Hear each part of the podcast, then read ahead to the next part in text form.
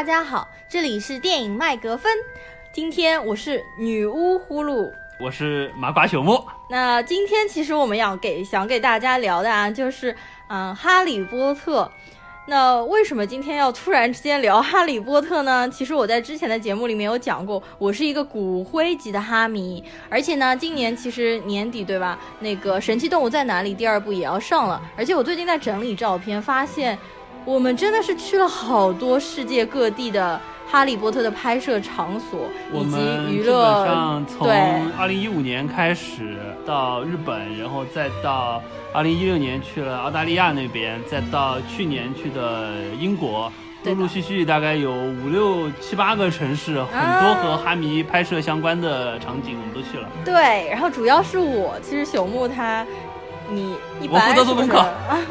然后我是一个十七年的哈迷，也就是说我从电影第一部二零零一年上映的时候就就就深深的爱上他，然后之后的话。其实，在这十七年的过程当中啊，我对他的就感情其实并没有消减，反而与日俱增，所以导致我近两年真的是一直在外面玩，然后去找哈利波特的各种各样，而我家里面的周边也是很多。我可能哈利波特的这个影迷史没那么长啊，但是基本上因为我看第一部哈利波特的电影的时候，因为原著我实际上书我没有看，电影的时候我大概好像是到。进了大学之后嘛，零四零五年，啊，这个反正我的年龄早就已经对吧？哎，没什么好说的了。差不多从零四零五年开始，一直到呃，应该是上映的最后一部，差不多正好也是，就是说我离开学校的时候，所以说也差不多，因为大大概一二年的时候。所以对你来说，其实它不是陪伴着你从小长大的，但是它是陪伴着我从小长大的嘛。然后 Harry Potter 的话，老实说，最开始我就是看小说，我其实是把四部。原著不是原著，我那个那个时候我刚刚进初中嘛，看着中文版也没有英文版的啦。然后中文版我是四部小说全部看完了之后才去看的第一部电影，就二零零一年的时候，那个时候刚进初中嘛，实际上就我已经把四部书全部都看完了。然后陆陆续续的，就是慢慢进高中啊、大学，再把所有的书补完。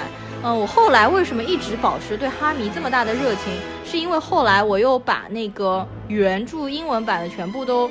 听了很多遍，听了很多遍。你可以和大家说一下几个不同的版本，包括你喜欢的版本啊。我有一点偷懒，就是我没有去找那个小说英文的原版小说来看，我直接听的。然后呢，我有非就是其实一共啊，现在市面上面就两个版本，两个都是英国人念的。第一第一个是 Stephen Fry 念，就是啊油炸叔，他其实也是一个演员，而且非常知名的主持人，非常毒舌的一个人。然后他念的呢比较就是。呃，感情丰富，然后语音语调比较平缓，这一版听起来我觉得比较舒服，令人。呃，Stephen Fry 这一版全部七本小说，我加起来应该听了有七遍，也就是我应该是走在路上呀，晚上睡觉之前啊，嗯，是，对，几十个小时都不止吧？一遍就要我我听了，对啊，我听了七遍，然后，嗯，这是我非其实最喜欢的一个版本的 Harry Potter，而且其实也会对。学习英文是真的有帮助。然后第二个版本呢，那个读念书的人叫做 Jane Dale，他念书的方法你一听就是和 Stephen Fry 是不一样的，他念的非常 dramatic，非常的就有舞台效果、有戏剧效果的那种感觉。然后他的版本我应该也听了有三遍。所以你就知道我是多么多么就是疯狂喜欢 Harry Potter，而且 Harry Potter 里面的所有人物关系，其实我是搞的撒撒情这样子的。呃，除了你要说那种 s a n Mango Hospital 里面有多少级台阶，我那是不知道的，对吧？那 Hogwarts 里面有多少台阶，我是不知道。那剩下的我真的是还是了如指掌啊，可以说是比较骨灰级的粉丝了。然后呢，所以嗯，就是今天想借这个机会，也是我们。第十期是不是？然后就是想来放一个彩蛋嘛，就是可以聊一下电影，但是主要就聊一下游记，因为我觉得这是一次非常有意思的体验啊。就如果是哈迷的话，一定会非常喜欢，而且享受我们这次聊天。然后我们还会放一些相关的景点的照片在下面，大家可以一边看一边听。你要不先聊一下电影吧，毕竟还是和我们的主题相关嘛。行呀。我知道电影你是看了很多遍了，基本上每一部都看了有可能十遍以上了。是的，是的。你要不先说一一共是八部嘛，嗯，那么你觉得这个哪一部可能是你最喜欢的？哪一部可能是你觉得相对刷的次数比较少，或者说是觉得没有那么好看的？我没有刷的次数少的呀，然后，但是你要问我真的最喜欢哪一部，我觉得太难说了。就是这个哈利波特的整个系列都刷的已经老茧都刷出来，然后就是像遇见一个老朋友这样呀，就是又对他丧失了判断力啊。如果真的让我选，可能我自己偏好的还是前三部电影吧。那个时候小演员都找的超级萌的呀，而且整个嗯哈利波特就是。呃，节奏很欢乐，对吧？对，Hogwarts 才是那种欢乐的童年时代，很纯真啊，就是正义可以战胜邪恶。后面慢慢黑暗起来，因为小说里面我最喜欢的就是第三部嘛，而且我最喜欢的一个角色就是卢平教授。所以说小说我其实喜欢的最喜欢是第三部。电影的话，第三部的拍摄风格真的是别具一格嘛，因为导演是奥斯卡提名过阿方索卡隆嘛，他就是因为当时的那个地心引力，所以被奥斯卡提名了最佳导演。而且他也是，应该是和吉尔摩·德托罗那个一样，是奥墨西哥三杰之一。哎，我周围的那个影迷朋友其实都纷纷表示，第三部是他们认为，就是无论从剧情上面，还是说拍摄手法，还是在艺术性上面，都是最高的一部电影。对，实际上本身从八部来看哈，我也是可能第三部是我最呃最喜欢的，应该是第三部。虽然呃可能我看的最多的是这个第五部，就是第五部，为什么？呃，那个意外性比较多了，因为对凤凰社那部，因为呃，可能当时正好一个是去电影院看，再加上有几次机会去，就是说同学和老师家里去，后来也是机缘巧合又看了这部。所以说，因为基本上哈利波特每一次都是会从头刷到尾，全部看一遍，因为很欢乐，不知不觉可能两天时间把前面的五六部、七八部都给看掉了。而那几部就是额外多加了看了几次，就是刷的次数可能是第五比较多。第五部的话是零七年上的，你可能就是在零七年那个时候就去老师同学，而且零七年那个时候开始就就有比较多的机会去电影院看了嘛，因为那个时候就是团购啊，什么东西都起来了，大家一下觉得电影票很便宜了，就会可能去，好像我记得那个我去电影院就看了两次。啊，是吗？对的，因为那个时候就突然觉得，之前电影票都很贵嘛，都可能八十一百一张，那个时候突然发现，呃，二三十就可以看电影了，嗯，然后就会觉得好像还不错。而且第五部因为有比较大的战斗的场面，画面也比较好看，就是到那个魔法部里面去，那个水晶球啊，那个什么东西是吧？呃，其实第三部电影的话，就我小时候看，我是初三的初初中，反正就看了嘛。我当时其实看完不是很喜欢了，主要原因是因为我不是最喜欢卢平嘛，然后那个卢平在里面。其实找了一个我觉得长得不是很帅的演员啊，这这个其实我们后面会说到，他还是非常厉害的一个演员。但我当时觉得他长得不好看，对吧？就和 Gary Oldman 一样。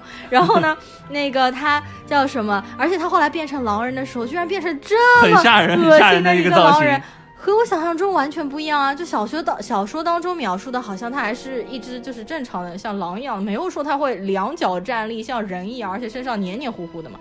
所以当时不是太喜欢。那当然，后来在刷的时候，实际上第三部我也是开始慢慢比较喜欢，因为它有那个 time turner，它其实有一个时间环，而且那一部我觉得是。嗯，里面三个小演员，也就是其实 Daniel Radcliffe，他当时还没有长残，因为我觉得从火焰杯开始，Daniel 他的脸就变成正方形了，然后他就慢慢不长个了。对我个人也是觉得第三部三个小演员都是最好看的状态，第一部的时候还是有一点太小。我很喜欢第一部，演技还是有一点就是略过夸张，对对对。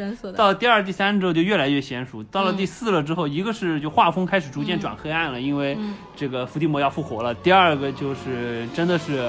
Daniel 是 长得有一点长偏了，对吧？啊，是的呀。然后其实我还看过一个大概有七个小时左右的一个官方的纪录片，就是有讲，就是他们从第一部开始，每个演员背后，比如说如何化妆、如何指导，然后导演都是分分别是谁，然后介绍导演，就是有讲到第一部的时候，第一部的导演是叫 Chris Columbus 嘛。然后他的话，因为那些小孩都太小了，而且你想，整个 Hogwarts 里面除了他们三个小演员，还有几百个群众小演员啊，他们就疯了，你知道吗？然后每天发他们的魔杖，像夏令营一样。对，真的是管住想的超难，而且魔杖上面其实会写每一个编号，然后你是要还回去的。如果没有还回去，或者有人想把魔杖偷出去，都是不行的。然后就要管那么大一群十岁左右的小孩子，就非常劳心劳累。这个导演真的是不容易啊，一手建起了，相当于是真的是建起了整个这个 Hogwarts 的这个拍摄场地。对，然后还有里面的服装啊、道具啊、各种场景啊，全部等于是他构建的。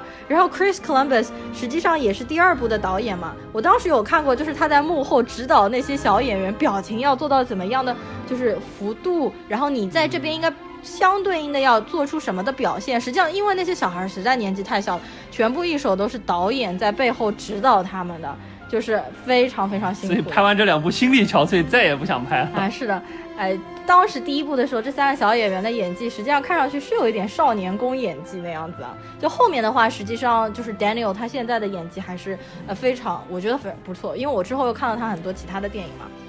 然后就是因为这个他拍的实在太心累了，这个导演本来是想让他指导第三部的，那他说算了算了，我这个不不想再拍了，那个换一个人吧。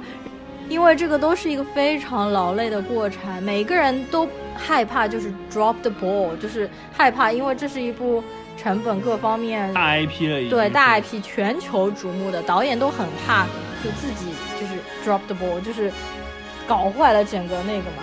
好，那，我们这个聊了之前的那么多啊，那我们接下来的话呢？就是可以来说一下我们在全世界各地玩的一些经历。那么今天这期节目啊会比较轻松一点。然后呢，嗯，我们去了几个城市啊。首先我们是本来就是上海的嘛。然后上海的话，实际上在。应该是在一六年还是一五年年底？一六年年底，好像一五一五年底吧，大概。像正大影城那边，我记得。对，正不是正大影城，正大广场，上海的那个陆家嘴那边正大广场办了一个非常大型的那个哈利波特的展，然后我有去看了，朽木没有去看。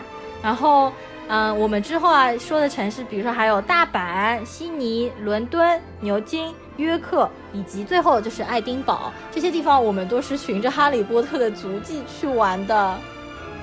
呃，那么我们要么就按照时间线吧。首先，呃，我们的第一站是在呃日本的大阪环球影城里面，专门有一个哈利波特的园区。这个园区好像是，呃，它实际上是复刻了奥克兰那边最大的一个环球影城的哈利波特的园区。对对对。对。那个是除了那个奥克兰，然后还有洛杉矶环，洛杉矶是吗？呃，洛杉矶的环球影城有，但是我我当时去洛杉矶环球影城的时候，好像当时还没有哈利波特是吧？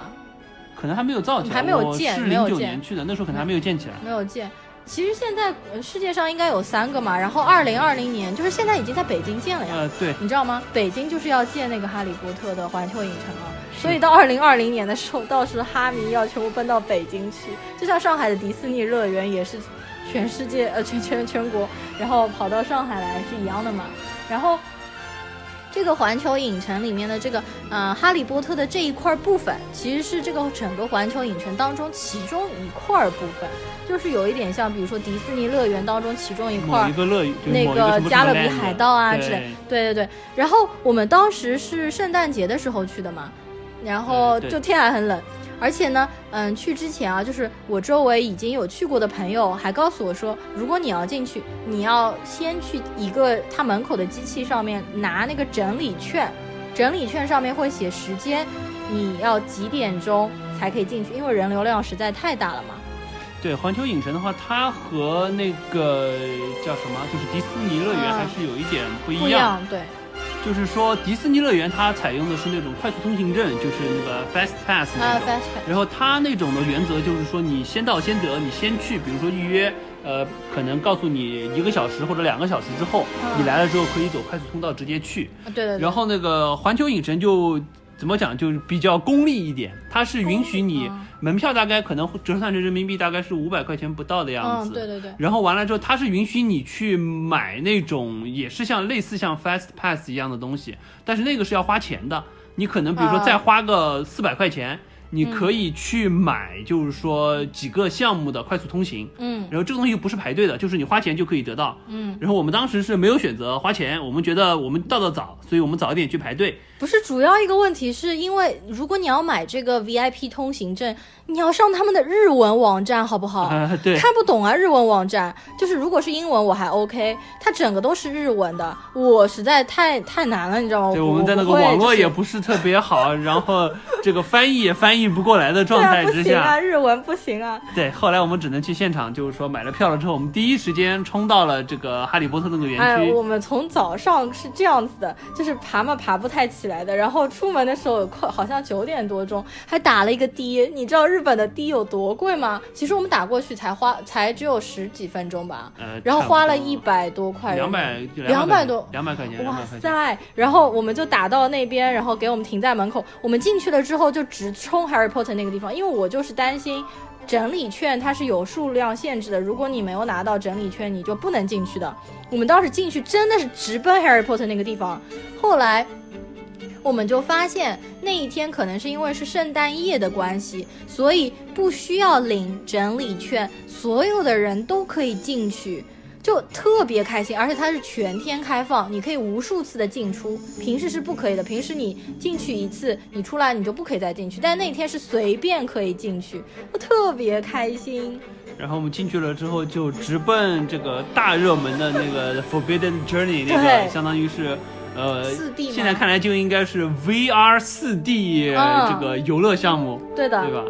那个做的真的特别好，超级棒。就是如果大家要去啊，一定要不遗余力，第一时间冲过去排队，因为这个东西我们其实第一冲过去排，当时也排了有一个多一个半小时，一个半小时有。我们一路拍拍照，虽然好像感觉时间过得挺快的，但是排了一个半小时有。要不是因为他要排一个半小时，我们可能就再玩一次了。我对是的，因为我们出来了之后，其实已经中午了嘛。如果再去排那个队伍越来越长了，可能要排两个多钟头。后来就实在是不行。我们晚上后来再去那个园区的时候，又看了一眼，还是要排一个小时的样子。后来就没进去，否则的话肯定会再晚一点。真的是超级棒的，而且进去的时候，实际上是你真的走进 Hogwarts 的这个城堡，因为你一进去，其实就会有一个非常大的 Hogwarts，和电影当中完全一模一样的一个城堡。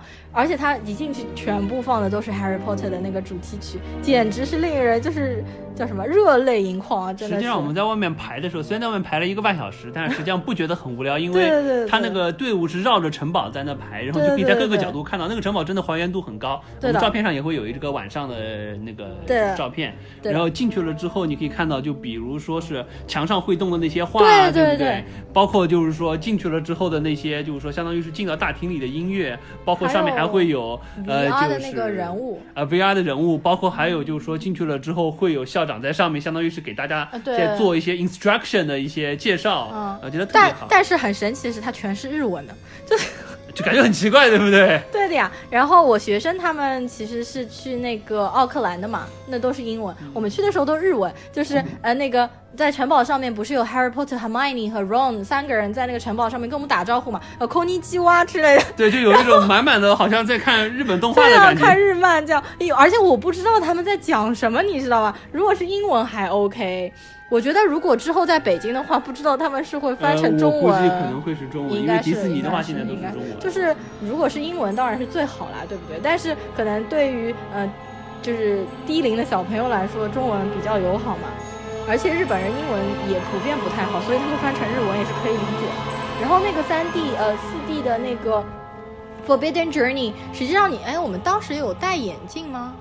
呃，当时有的，有的吗？有的是一个大的眼镜套在头上的，哦，所以说刺激效果特别明显。哦，然后它当中真的有，就是让你感觉自己飞在空中去追那个 Golden Snitch，就追那个金色飞贼，因为它是椅子，然后它的椅子会飞到天上，然后很多画面辅助，还有你逃离那个 Whomping Willow，就是打人柳那一段，然后最后你整个过程完了之后，还有那个。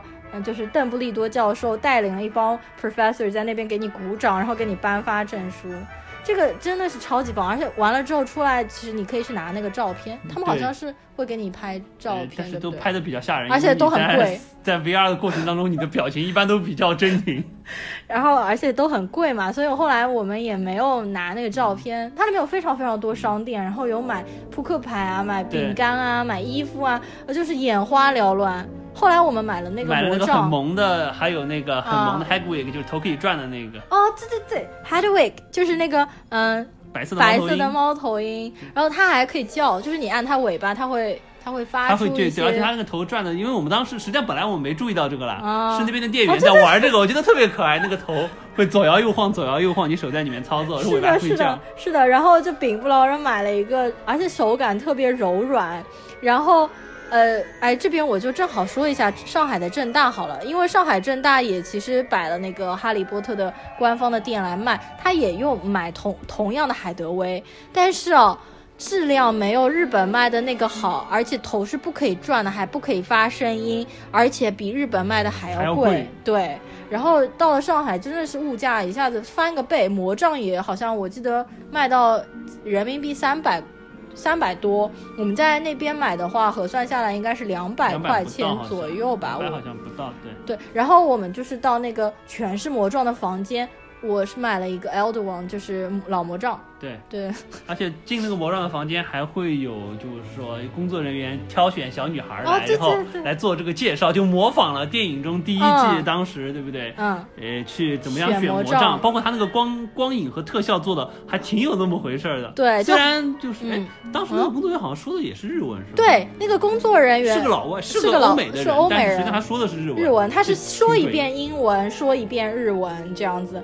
就是他们里面其实大部分工作人员都是呃老外，就是欧美人，都是欧美人，但是他们很多都是会说日文的。他是说一遍英文，说一遍日文。然后比如说就是被挑选上去那个小女孩，她挥一挥魔杖，然后相对应的那个地方的魔杖真的飞出真的来了，会飞出来，真的对对对，会掉下来。这和电影当中是一样的，然后再进去选魔杖这样子。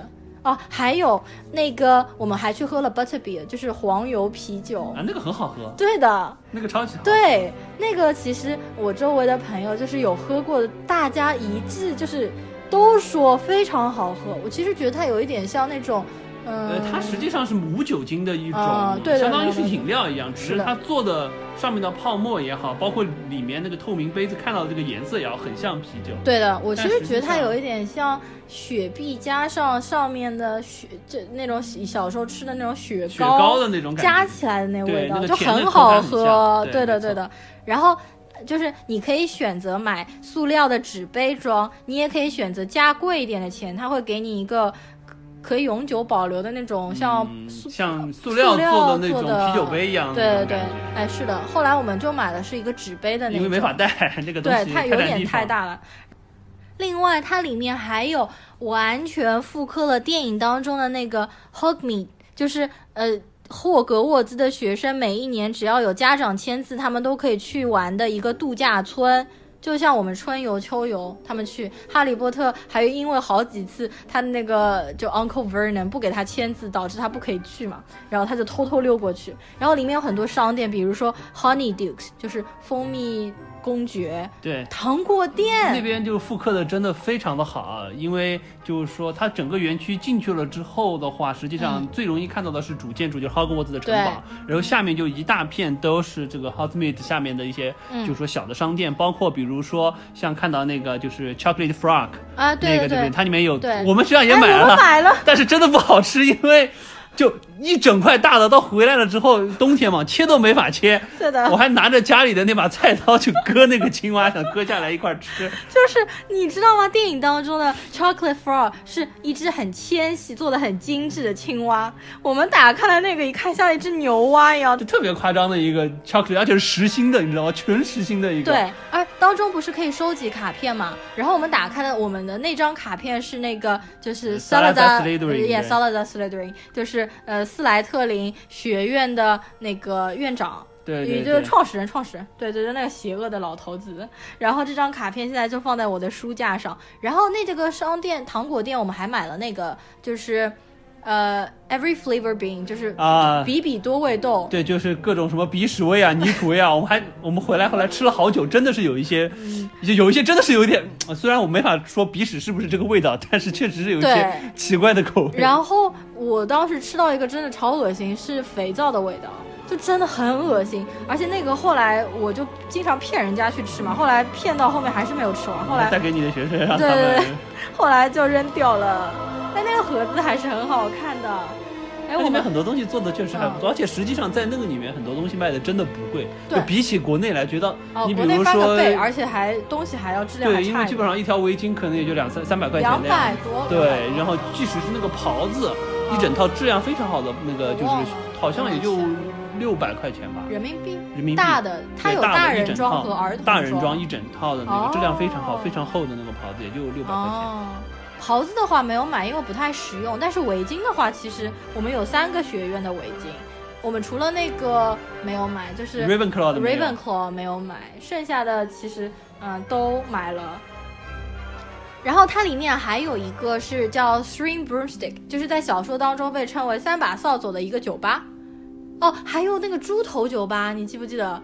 然后也是小说 Hogsmeade 啊，不是叫 Hogsmeade，叫叫叫。哦，Hawks Head，就是呃，他们里面就小说当中，呃，未成年巫师不太会去的，就是有很多呃，有一点黑暗交易的那种才会去的猪头酒吧。哦，我还想到我们在那边还买了一个非常好玩的东西，卢娜的那个眼镜。哦，对对对对对，哦，现在还挂在我们家墙壁上面。在小说当中，就是卢娜和他爸，就是 Lovegood，他们办了一个杂志，叫做 Quibblers，就是唱唱反调嘛。然后卢娜，而且在电影当中，不是他还戴了一副眼镜吗？然后去找到了 Harry Potter 在那个隐形衣下面的嘛，它上面就有一副这样的眼镜，然后就你可以戴在头上。然后这副眼镜就是它上面那个片，呃，眼镜片，非常简单的一个道理，它就是弄了两片，有点像是那种。带偏光，然后加了一些彩色滤光条的那么一个玻璃纸在上面，嗯，但是戴上去了之后，真的就有一种五光十色，有点像嗑了迷幻药那种，整个世界都斑斓起来的就是你只要朝它有光源的地方看，然后这个光就是四射七种光在那边闪，然后我就戴 戴着那个眼镜，然后中午就在那边走来走去，然后呃，它当中还有一个 Ollery，就是猫头鹰屋。我们后来是买了一点吃的东西，哎，我们去三把扫帚还买了一点吃的东西，外带三明治还是什么，然后坐到那个 Ollery 下面，然后那边是真的有猫头鹰的，是真的有猫头鹰，然后有猫头鹰的那种 trainer 训练师，对，带着猫头鹰出来，拿了一根杆子，然后让它站在上面，然后表演节目吧，反正也没没怎么表演，反正但是那边是就隔着时间，它会有那个表演节目，它当中其实有一个舞台。对，就是有那种呃三强争霸赛里面的，对，就几个学院会分别出来，三个学院嘛，对他们就手上拿那个蛤蟆蟾蜍在那边唱歌，对的，然后你可以跟他们合影啊，这样子的。呃，关于大阪环球影城的哈利波特园区，我们暂时就说到这吧。我们期待一下北京的环球影城建起来了之后，这一块会是有多好的还原度，有多少的创新啊？对，那个因为这个好像是我们两年之前去的，是不是啊？所以一五年底，对对。然后如果一会儿想到有补充的，待会儿再说好了。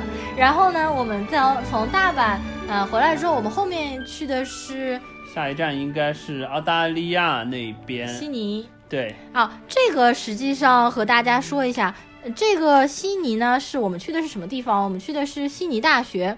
悉尼大学实际上有被大家称为哈利波特楼啊，这个实际上是一个误解，因为呃，哈利波悉尼大学的整个外观，然后它当中的草坪，整个构建呢，呃，让很多人以为它是拍摄哈利波特他们飞行课的那一块场地，就非常非常像，因为但实际上不是的，但实际上不是的，但是因为这幢楼因为被误认为是很像 Harry Potter，所以我们去澳洲玩的时候。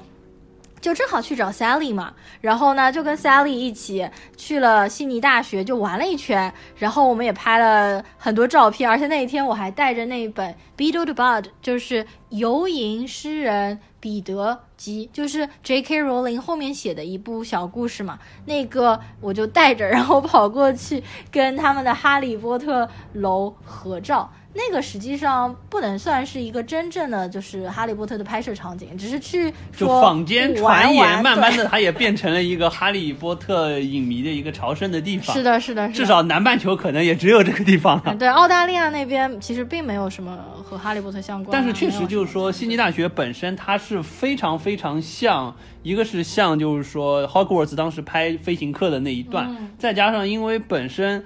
呃，澳大利亚嘛，对不对？就是一个跪舔英国的国家，对不对？它的很多楼的设计也好，包括它的很多造型的模仿也好，完全是复刻维多利亚时代英国的很多这种老的建筑。对啊，他们那边大楼特别特别像，就是叫 Queen Victoria 嘛，最最出名的那个商厦，也是维多利亚女王嘛，那个。还有他们那边有好多 Elizabeth 街道啊，都是现在英国女王的名字嘛。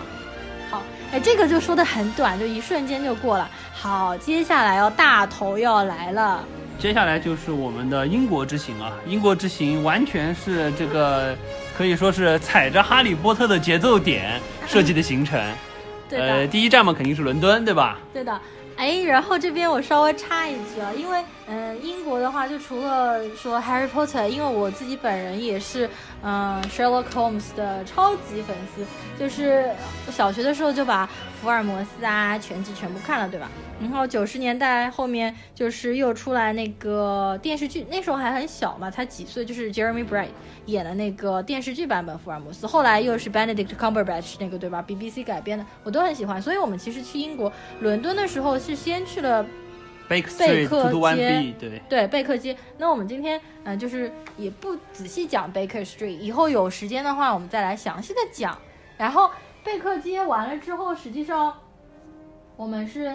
哦，当时嘛，你知你还记得就是那个有不是在前两年，J.K. 罗琳他又呃授权，就是写了一本小说，呃其实是剧本嘛，叫做《Harry Potter and the Cursed Child》，就是《哈利波特与诅咒受受诅咒的孩子》嘛那本书。当时，嗯，他刚刚基本上一出，我就买了原版小说回来看，看完其实我自己内心不是特别满意的，我觉得。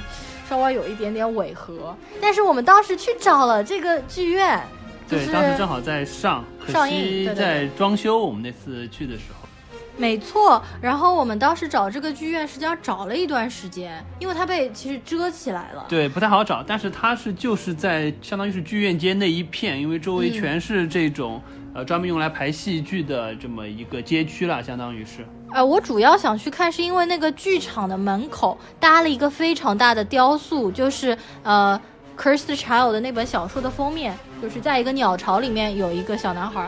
我当时就是其实为了去看那个雕塑嘛，后来在马路对面拍的照片，因为你跑过去的话，已经全部被就围起来，围起来，我们就根本没有办法进去看，就有点可惜。好，接下来啊，那就是什么呢？就是嗯，哈利波特开始的地方，九又四分之三站台，对的，Kings Cross，在 Kings Cross，就是国王十字车站。嗯，我们好像是。白天去的，我们一早上就去了。那天就是怕排队的人多，因为之前我们不是去了那个 Two Two One B Baker Street 嘛，嗯，去的稍微晚一点，结果排队就排了有一个多小时，有吗？接近一个小时，有接近一个小时。而且那天还下蒙蒙细雨哦。说一句，那个英国人从来不撑伞的，就很神奇，而且撑伞全部撑黑伞。然后我们当时反正去呃那个 Nine Three Quarters 嘛。在那个很大很大这个车站叫圣潘克拉斯，呃不，它是两个，一个是那个 Kings Cross 叫国王十字街，然后对面是圣潘克拉斯，它相当于是两个交通枢纽并在一起。然后 Kings Cross 主要的是就是火车，然后圣潘克拉斯是有飞机的，好像它是可以通到飞，它是好像有飞机可以通过那边的。然后呃说一下那个九又四分之三啊，实际上。最早的话，九又四分之三就真的是在火车站里的站台上九又四分之三，但是因为那个地方是一个要检票才能进去的。嗯，虽然说英国很多地方比较宽松，就是你有没有票都可以进车站，都可以上车。只是说你要冒着被查出来了之后，你的这个 credit 可能会受到影响的这个问题。信誉问题。对，但是后来是因为实在是影迷太多了，所以他们专门在外面又复刻了一个九又四分之三站台，并且在旁边开了一个很大的纪念品商店，而且会有专门的工作人员在那边帮你甩围甩围巾拍照。对。然后我们那天去的时候应该是中午，而且是应该是礼拜一吧，就礼拜一就是大工作日的呃中午去，其实那边已经排了一条队，但不是很久，不是很多，半个小时也就半个小时，而且那边呃就是全部都你一听口音你就知道就不是英国当本地的人，就是从世界各地来的，我们后面好像是台湾人，亚洲人就没有多少个嘛。然后还有其他各种各样说不同口音，呃，或者是不是英文的，就真的是大包小包，特地跑来这边拍照的。包括他们的工作人员，实际上帮我们拍照那个工作人员，他实际上对那个女生好像她是来自，她是从 L A 过来，从洛杉矶过来的，嗯，可能也是不管是爱好者也好，或者说是假期过来玩，然后决定在这边就是打点零工啊，然后这个贡献一下自己这个的热爱的力量也好，对不对？真的是超级热情，因为每一个人就是我们说一下流程好了，就轮到了之后呢，会首先有一个服务员小姐姐，那个是伦敦英国人，然后嗯，他会问我们，就是你要选四条围巾，你想带哪一个学院的嘛？然后我当时选的是 Slithering。然后你选的是 Hufflepuff，哦，然后那个拍摄的摄影师小姐姐，就是她会拿一个照相在旁边拍的嘛。然后那个女生的话，她就她自己因为很喜欢 Hufflepuff 嘛，然后她就说有那个谁是就是 Puffler，就是你也是 Give me five，对，Puffler 那种，然后就会奔过来跟你 Give me five 这样子，然后。就很激动，然后跑。那我们去那边呃拍照的时候，就是在那个墙墙壁前面嘛，然后有有半个小推车，然后你就可以在上面，他会教你摆动作，比如说跳起来啊，比如说拿这个 wand，然后指着一块牌子啊，然后他还会问你还有其他什么想要拍的姿势吗？然后而且这个是在熙熙攘攘大车站里面，就有很多那种在等车的乘客都会围过来看，所以你要内心坚强一点。然后我还在那边跳。跳了一个超级高，这个头都要撞到墙壁上面去的，拍出来效果很好了。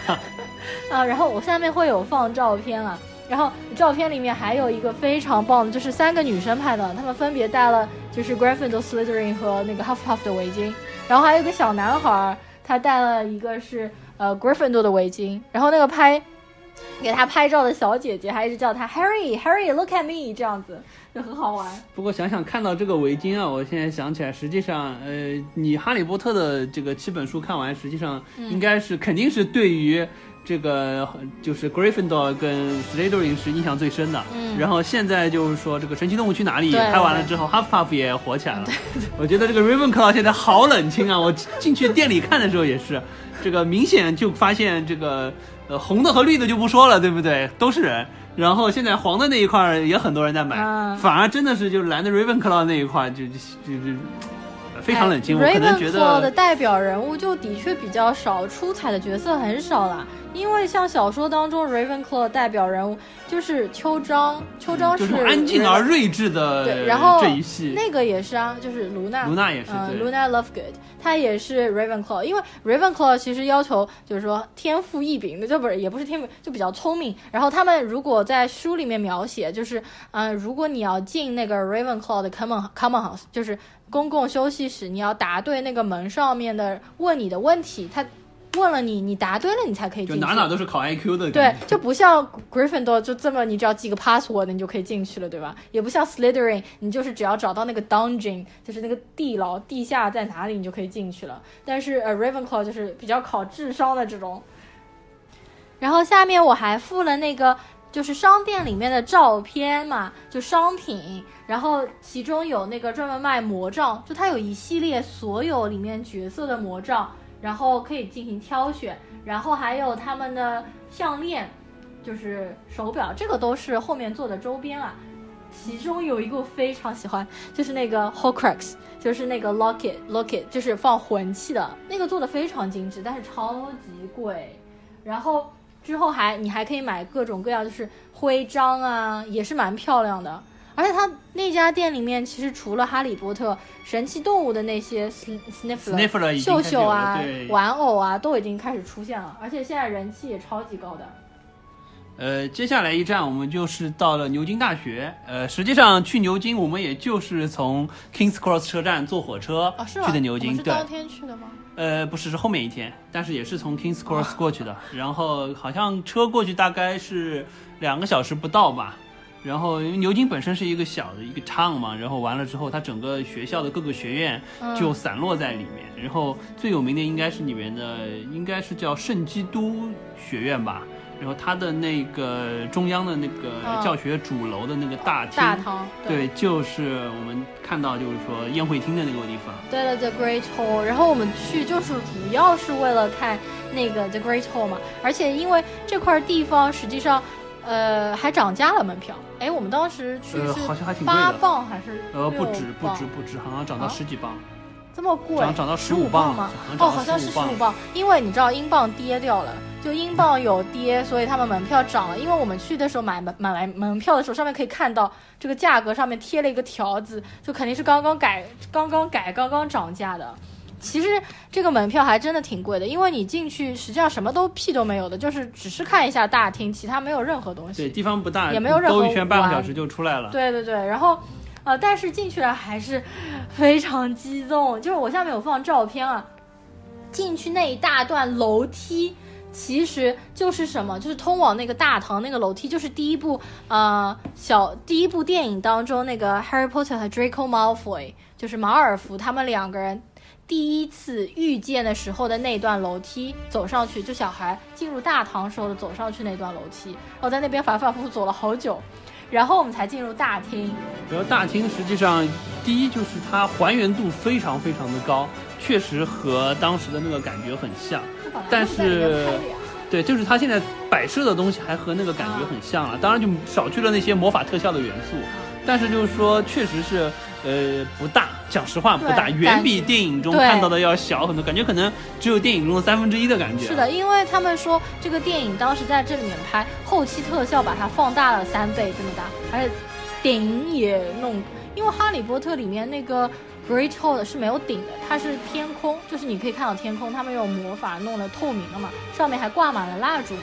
对，然后包括旗子可以竖下来，就很长很长。对，实际上里面没有这么没有那么大，但是还是非常漂亮。而且我们当时去可能是淡季，所以几乎没有人，就完全不用排队。我们当时进去，可能整个大堂里面加起来就十几个人吧，十几个人。然后我特别还蛮庆幸是什么？因为我有朋友，他当时去，他说他去的那个时候，Great Hall 在整修，不让进去，而且其他人去拍的时候就是人头攒动，就你拍你全部都是头。我们去的时候真的运气挺好的，就没有人，然后就在里面可以随意的走来走去，随意的拍照，但是你不可以动桌上的那些摆的碗筷嘛，这样子的。其实这个地方后来我们看了一下，它是给就是牛津大学的老师还有那些就是 advisor 开会的一个地方。它上面有写，就什么什么会议要在这边开。平时就除了观光，它会开放，就是开会它会开放。然后上面其实挂了好多好多照片，然后那些照片其实都是，应该都是牛津大学里面的那些教授或者是以前的创始人的照片。然后从那个相当于是叫圣基督学院出来了之后，整个牛津的这个镇里也是有很多很多的。哈利波特这个专卖品的商店啊，哎，其实不是专卖品，它就是有很多商店，但是它里面摆了很多正版授权的哈利波特的周边。基本上你就从橱窗走过去，它都会摆各种各样的学院的校服啊，然后他们的周边啊，还有那种手办啊，然后吸引你过去买。我觉得牛津这个镇可能也因为哈利波特的关系，就吸引了非常多的游客到那边去游玩。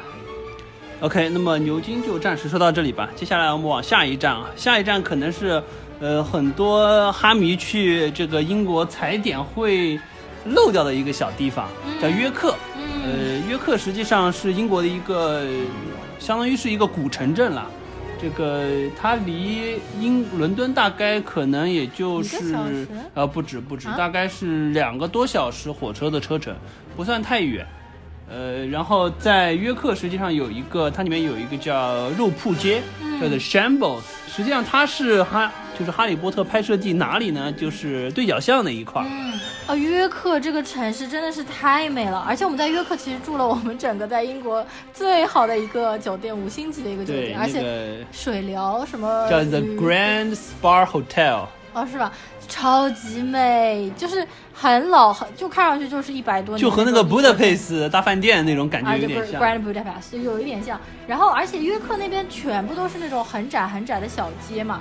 然后，哎，那个肉铺街，就是说它为什么要造这么窄？呃，它好像是因为就是说，呃，因为当时实际上就是顾名思义嘛，实际上就是卖肉的地方。它为了减少阳光，然后使那些肉就是说可能会。慢一点变质，或者说是因为光照会导致，就是说肉的口感上的变化，所以特意把它做的很窄。包括它那个，因为对角线我们看到楼实际上上面是往往往上斜过来，这样子使就是说整个街里面都是很昏暗的那种，对。哎，但是实际上我们去了那个 The Shambles，就是对角巷，没有电影当中这么夸张。它两边的街就是房子没有靠那么近，而且上面也没有碰到一起。就电影当中就很有一点处理，对对对。是的，就肯定有。而且呢，就是人真的非常的少。我们去的时候就游客很少，然后就几乎没有亚洲人。我觉得可能这个地方真的是比较冷门，大家也没有说有那边也没有太有特色。但是那边就是左右两边的小商店的橱窗里面，其实会放那个小天狼星布莱克，还有那个哈利波特那个通缉令那个照片，还是有很多这种哈利波特的元素会充斥在旁边的小店里的。而且那个约克那边还有另外一条小街，其实也和就对角巷有点像，又是那种窄窄的，而且他在门口还写晚上有的 Work of Ghosts，对对对鬼魂。一条街就是你到晚上好像七点钟，嗯，在这个地方会聚集一帮小分队，然后他们会带领你去参观各个闹鬼的地方。可能就是一个当地的一个约定的习俗，就会定期的会有这样子的活动在这里。啊，他写了每天晚上七点半，然后叫做 The Ghost Work of York，就是带你去看约克的各个闹鬼的地方。哎，还说这个一九八零年，对对，就已经二十多年了，多少钱？呃，贵好像是不贵了，可能还是我。呃，反正我觉得就约克这个地方确实是一个，就是有一点像是可能说世外桃源有一点夸张，但是就是呃远离伦敦这种喧嚣，然后偏居一隅的这么一个安静的一个小城镇。约克实际上人口不多的，好像也就十几万人吧，大概。反正就感觉约克和伦敦差别真的很大，然后那个整个城市人非常少，而且大家就感觉很悠闲。就伦敦的话，其实和上海啊这种大城市，而且地铁也很拥挤。但约克那边就是人很稀少，而且环境非常非常的优美。而且约克实际上可能就是说，大家对它更了解更多的是一个是它是英国史上著名的玫瑰战争的发源地，就兰兰兰凯斯特王朝。包括就是说约克有一个号称是这个最大的哥特式的教堂——约克大教堂。呃，确实是非常非常的壮观。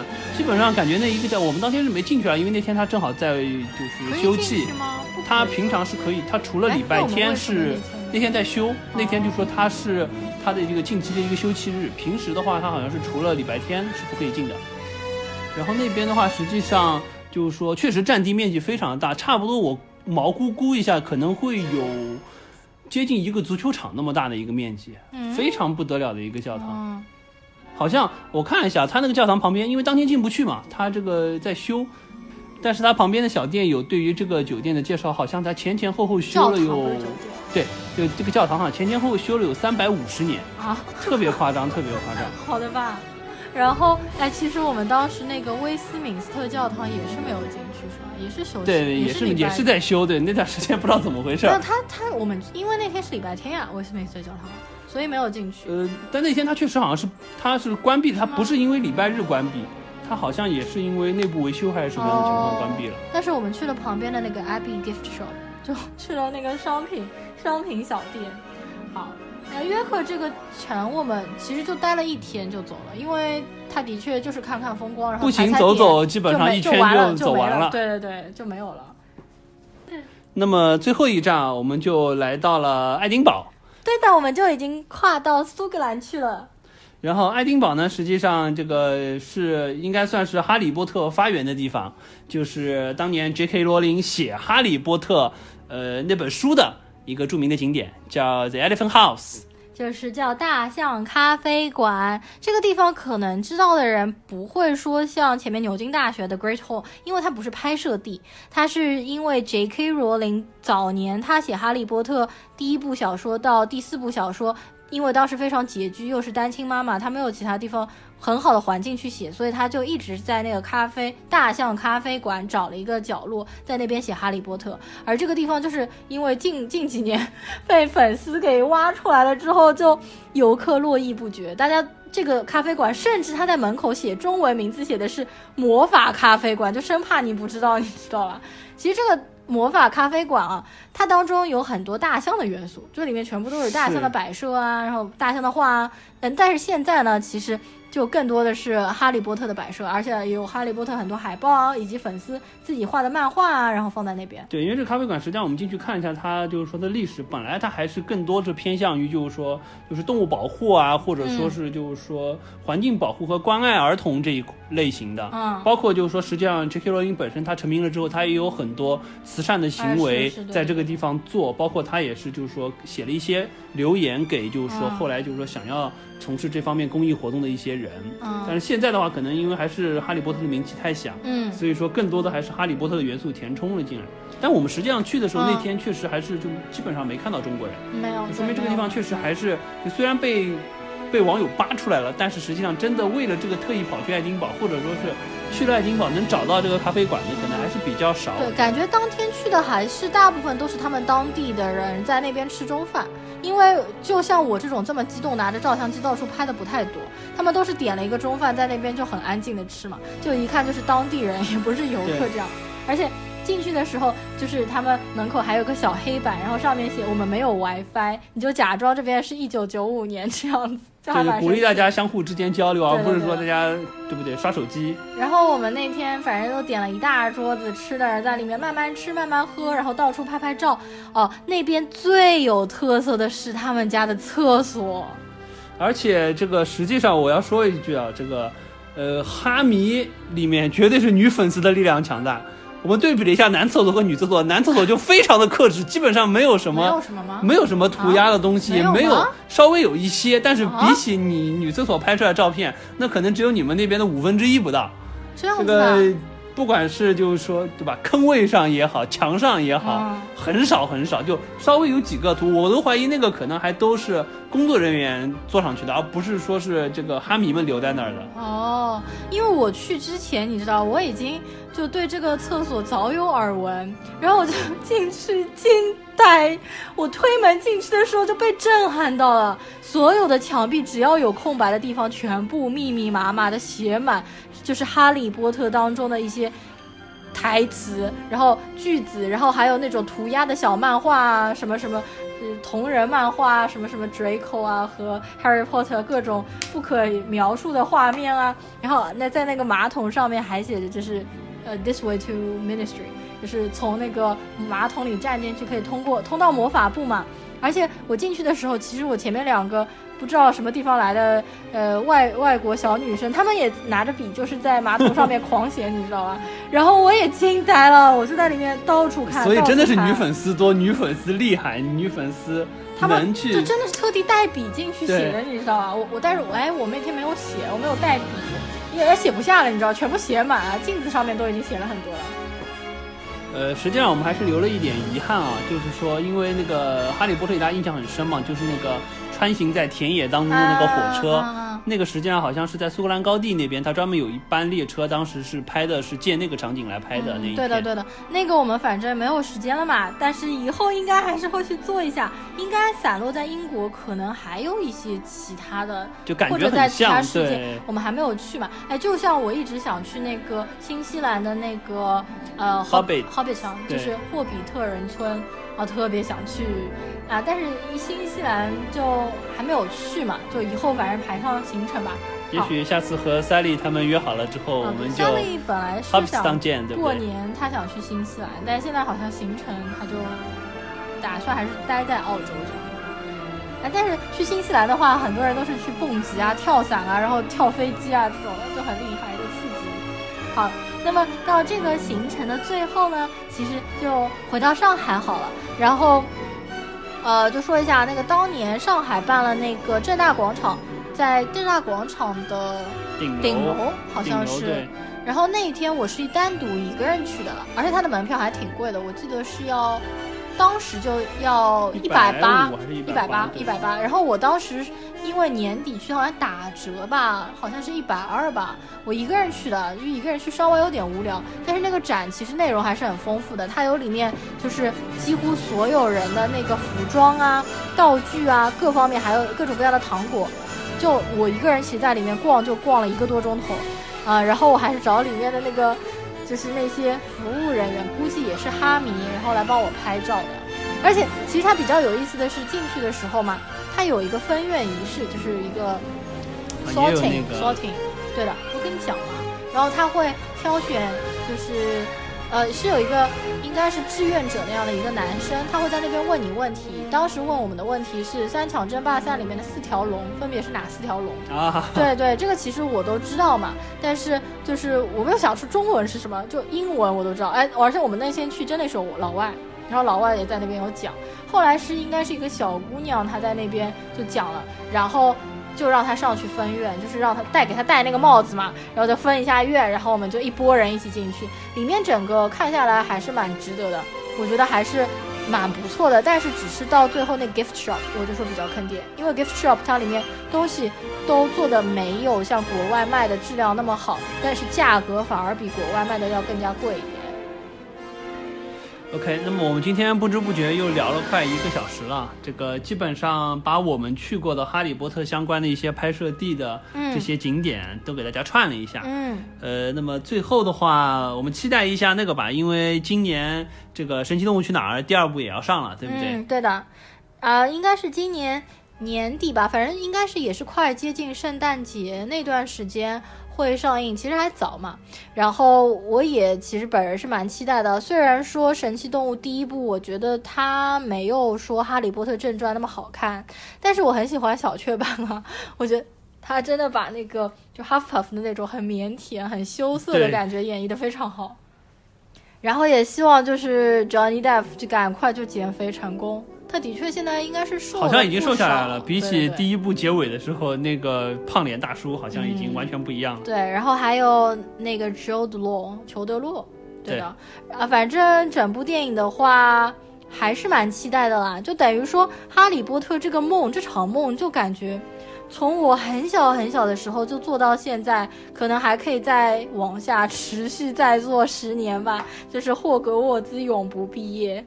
而且确实，神奇动物本身也不是很好拍了，因为它不像哈利波特本身原著就是非常详细的描写了故事的进程，它本身是一本相当于是他们的一个教科书一样的东西，可能是原创剧本来做的这部电影，做要拍三部曲。是的，是的。那个其实这个小说我也全部都有，就是它本来是两册非常薄的，是 J.K. Rowling 在写哈利波特七本小说当中用了其他的笔名。发表的两部小说，一部就是《神奇动物在哪里》，第二部是《魁地奇历史》。那两本小说其实都非常薄，就像科幻啊，就像教科书一样的。对，它其实就罗列了每一个神奇动物的名称，然后写了一下它们的生活习性，然后害怕什么、吃什么，然后如何捕捉。如何发现它们，也不是说如何捕捉，如何保护它们这样子的一个故事。好，谢谢大家收听今天这期节目，又是有一点长，有一个小时，但因为这期节目还比较欢乐，所以我觉得大家应该听的也比较愉快。然后现在朽木给我们家的神奇动物小橘猫去喂吃的东西，所以它跑过去了。小橘猫，它今天一直在家晒暖炉啊，因为上海最近好冷好冷，就雨夹雪。我希望其实。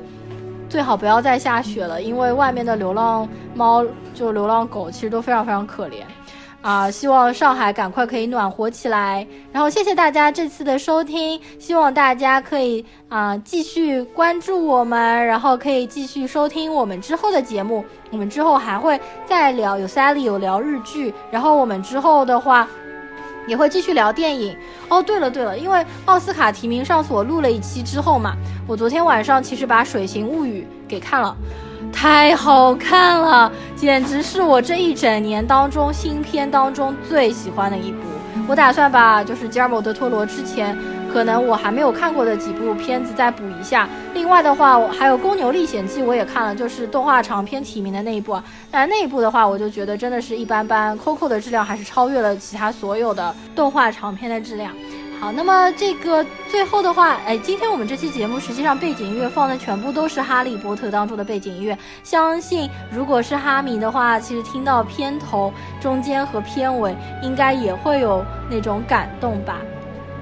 希望世界上所有的哈迷都会一直有 Hogwarts 的陪伴，然后魔法永远不会消失。好，那么这期节目就到这边，谢谢大家的收听，拜。